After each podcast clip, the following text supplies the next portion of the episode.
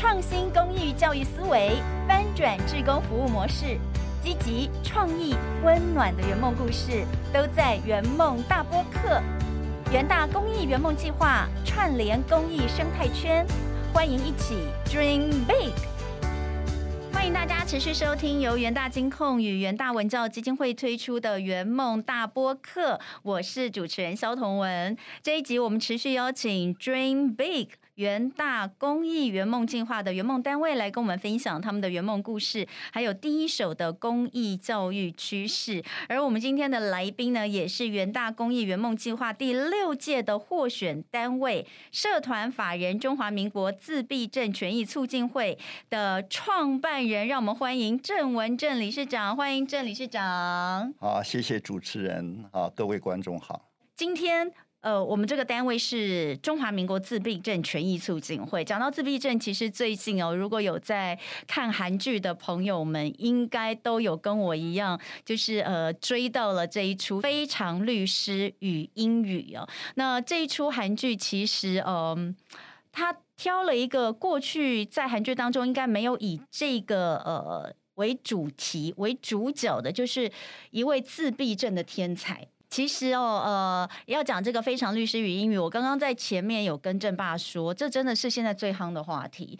也因为这一出韩剧的关系，所以有很多人开始呃更想要了解自闭症。确实，我还上网去搜寻哦，就发现其实在国外确实有很多像这样子的一些呃自自闭症，可是他拥有过人的天赋，比如说在记忆力。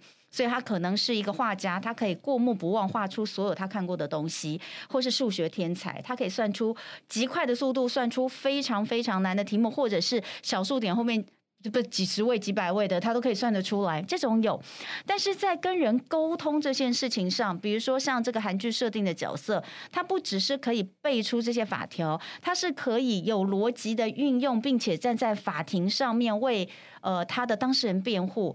我觉得在现实的生活里面，好像我们看到的自闭症的呃朋友能够做到这样的，真的有吗？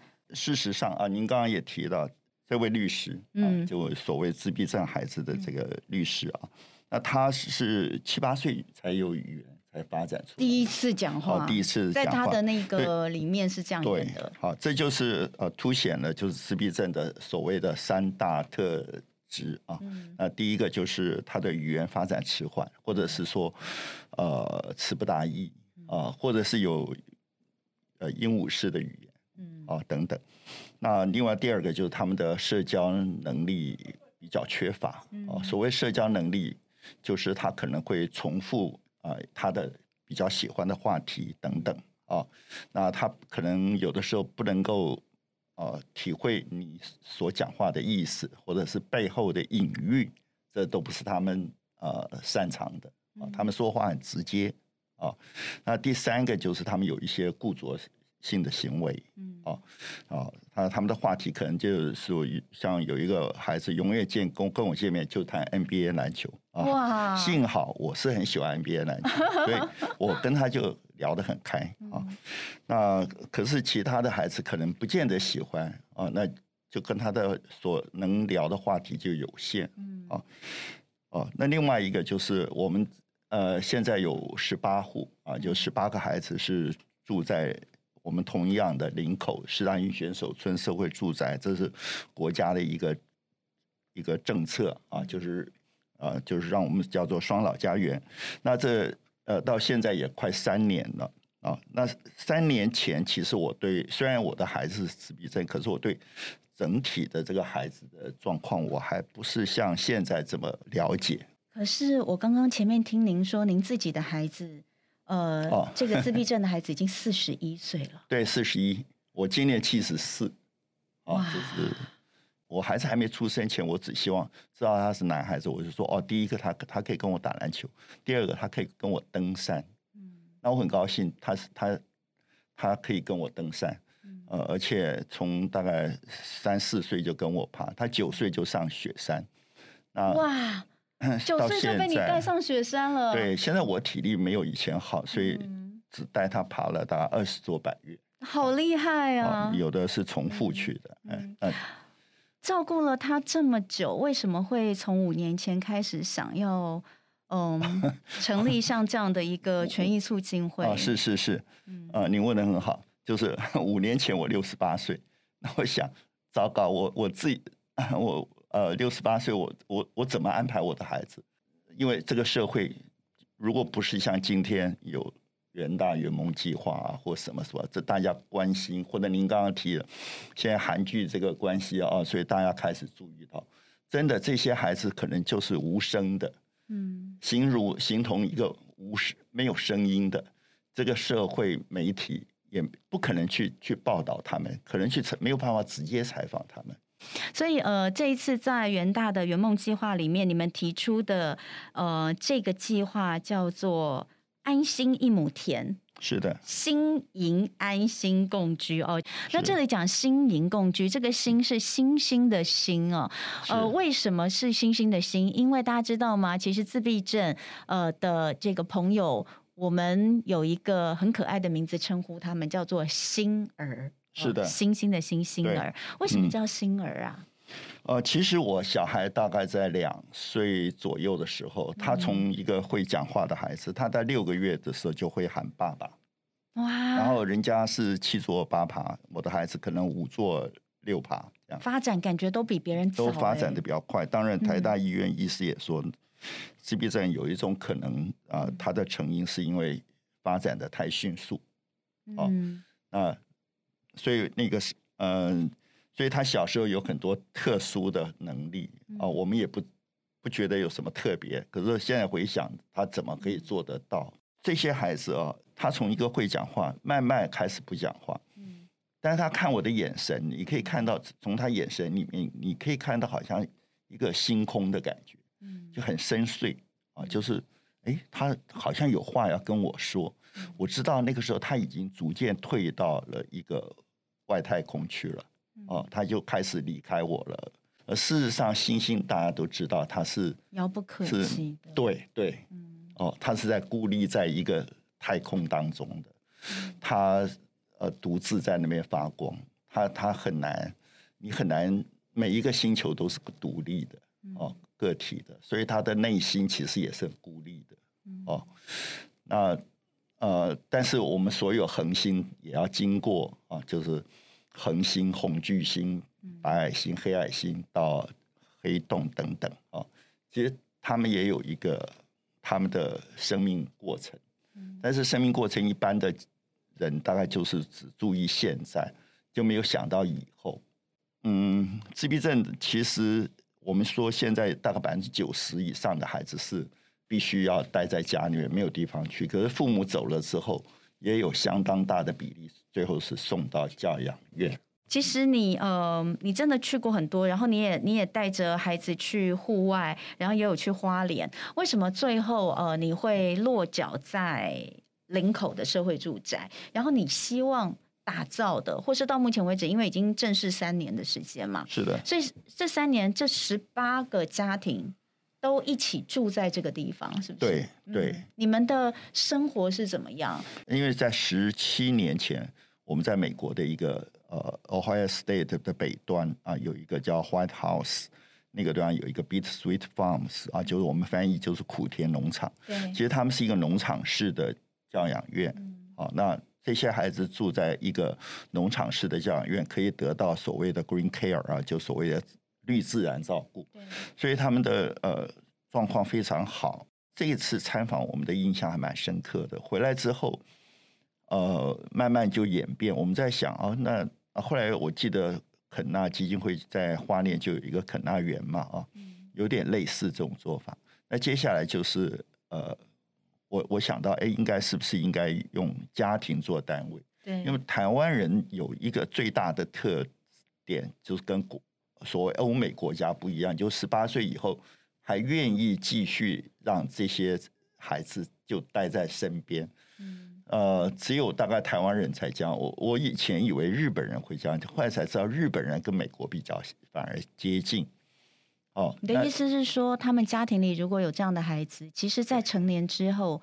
可能还是会让他们自己在一个地方独立生活，而不会跟家人生活在一起。对，你是一样什么样的弱势族群，你就待在一个什么样的地方，这样子的。那父母就觉得十八岁以后，这是你国国家的事。但是以自闭症的孩子来讲，他其实是很很渴望是跟父母在一起。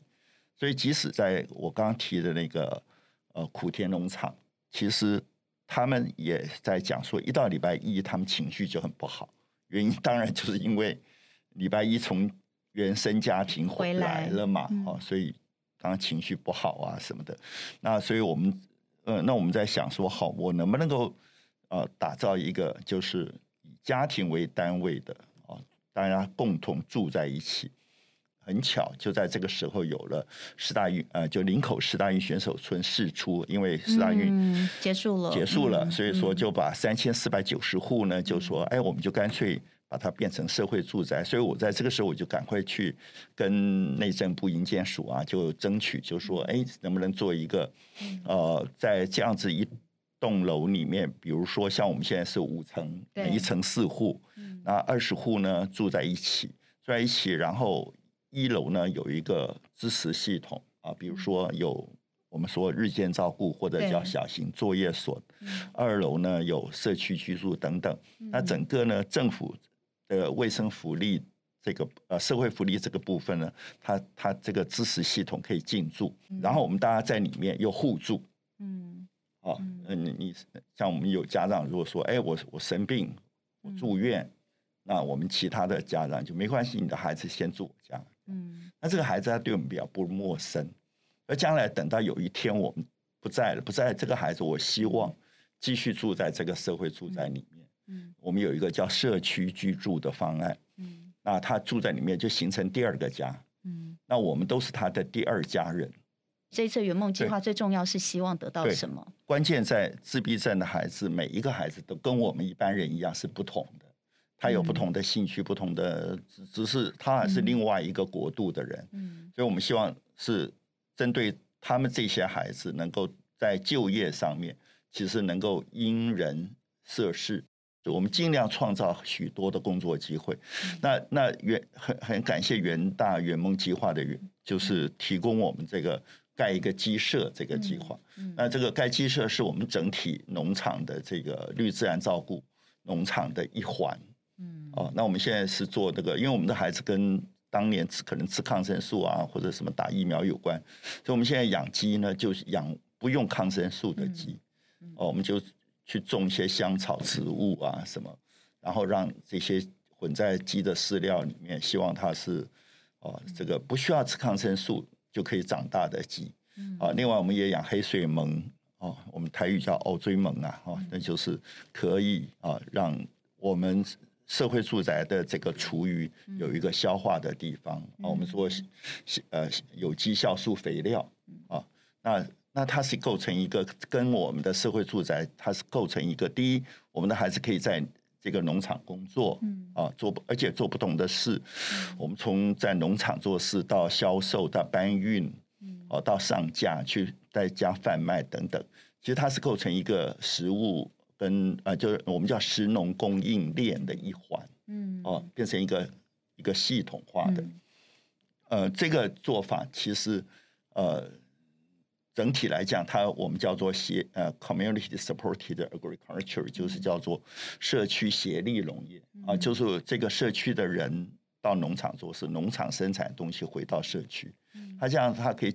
也可以达到环保减碳的目的啊，所以这是我们的一个理想。那其实我们做了三年下来，嗯，其实农场就是需要不断有人经营，嗯，所以我们现在的确有需要。不是说只有资金而已，也需要人的帮忙。所以也谢谢元大的志工团在这里呢，他提供了一个志工团的机会啊，就是我们也甚至于希望说，哎，将来能不能长期啊，能够呃认养我们一些鸡蛋啊、鸡啊，但我们的鸡是不杀的啊，就是说基本上只只只是养蛋，对 对对，嗯，然后希望呢这个。嗯，能够把这个 CSA 啊，这个所谓社区协力农业的观念可以扩大。我们的孩子大只要有呃团体来，他们都还蛮开心的。像我们有的时候会在我们的嗯七楼之一啊，在那边大家聚餐啊什么啊，唱卡拉 OK，这些孩子其实蛮高兴，蛮蛮蛮乐于其中。对，会乐在其中，然后就像比较不做，像我儿子本来不动不动，哎，他突然自己站起来也开始晃啊 什么的，哎，就就是这个氛围，其实对我们的这些自闭症孩子非常重要。那换句话说，其实他过去可能会处在一个不安全的环境，就是所以有一个雅思的孩子跟我讲，是说正爸，我为什么这么快乐？因为这里很安全。哦，换句话说，他以前在外面是多么感觉到多么的不安全。哦，因为他知道说我是雅思，其实很多自闭症，他知道自己是自闭症，啊，或者知道自己是雅斯伯格，然后所以那那个时候他就，那可能也是从学生时代开始，他可能会有一些呃受到歧视啦或者什么这些，这个我们都知道啊，我们家长第一线我们都知道。那像这种环境之下，慢慢他会退缩，嗯，那在这里不会，这里他会觉得大家都是同一国的人。哦，剩下的这些父母也都是了解我们的人，所以他就会觉得这里很安全。你安全，他才能那些潜力才有发挥的机会。呃，今天听到嗯。大家这么努力，我们也在这里呼吁我们 Podcast 的听众朋友，也请支持他们一下。当然，也可以锁定脸书“元大爱无限”，随时都有最新的志工招募计划，还有现场的分享。如果你听到我们的节目，你也想要成为志工团的一员，都可以透过这样的方式哦，来一起加入。那所以今天很谢谢郑爸，很开心跟你聊天，也谢谢你带给我们这么多的分享。那呃，我自己也觉得。天哪，我学到了好多东西，希望还有机会可以再跟你聊天，然后有机会再来了解更多。那呃，谢谢正爸之外，当然也要请我们的听众朋友持续锁定我们的圆梦大播客频道，在 Spotify 跟 Apple Podcast 我们都要持续的更新，也请大家帮我们按赞、留言、订阅，要给五颗星哦，要分享给更多的亲朋好友，因为更多的社服单位跟学校的公益教育理念都需要您的支持，我们会努力带来更多暖心的圆梦故事。谢谢您的收听，我们下集再会了，跟正爸在一起跟大家说拜拜，好，拜拜，谢谢各位观众。